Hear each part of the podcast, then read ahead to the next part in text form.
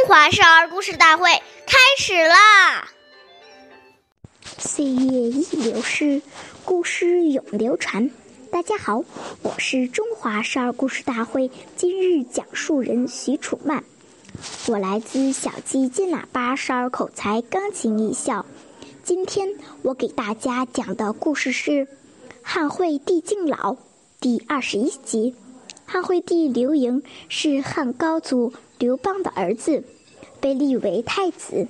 刘邦不喜欢刘盈，所以总想废掉他太子之位。当时只有四个德高望重的人，刘邦想让他们入朝做工，但这四位老人却嫌刘邦的性格放荡不羁，害怕受他的侮辱。刘邦多次邀邀请都被拒绝了。刘盈前去拜访他，尊他们为长辈。这四位老人对刘盈的行为很感动，就答应跟随在他们身旁。有一次，有一次刘盈上朝，这四位老人跟在后面陪着他。刘邦见状大吃一惊。他请不到的人，竟然让他儿子来了。从此，刘邦打消了废太子的打算。下面有请故事大会导师王老师为我们解析这段小故事，掌声有请。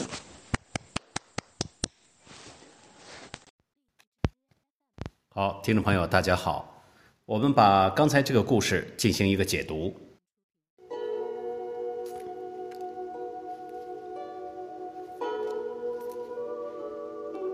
刚才这个故事呢，讲的都是体现出一种对长辈的恭敬之心。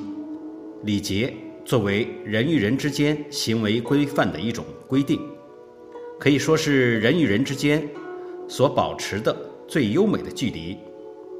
这种自然的品德，如果我们遵守的话，相处起来就感觉非常舒服、和谐，不会觉得唐突。假如这个礼节，你觉得繁琐，要把它废除掉，往往就会产生很多不愉快和误会。要知道，正是这些繁琐的礼节，才能培养出一个人的耐心、细心、恭敬之心。这样，久而久之，养成习惯之后，这个人自然就有一种雍容大度之气。即使是在事情很忙乱的时候。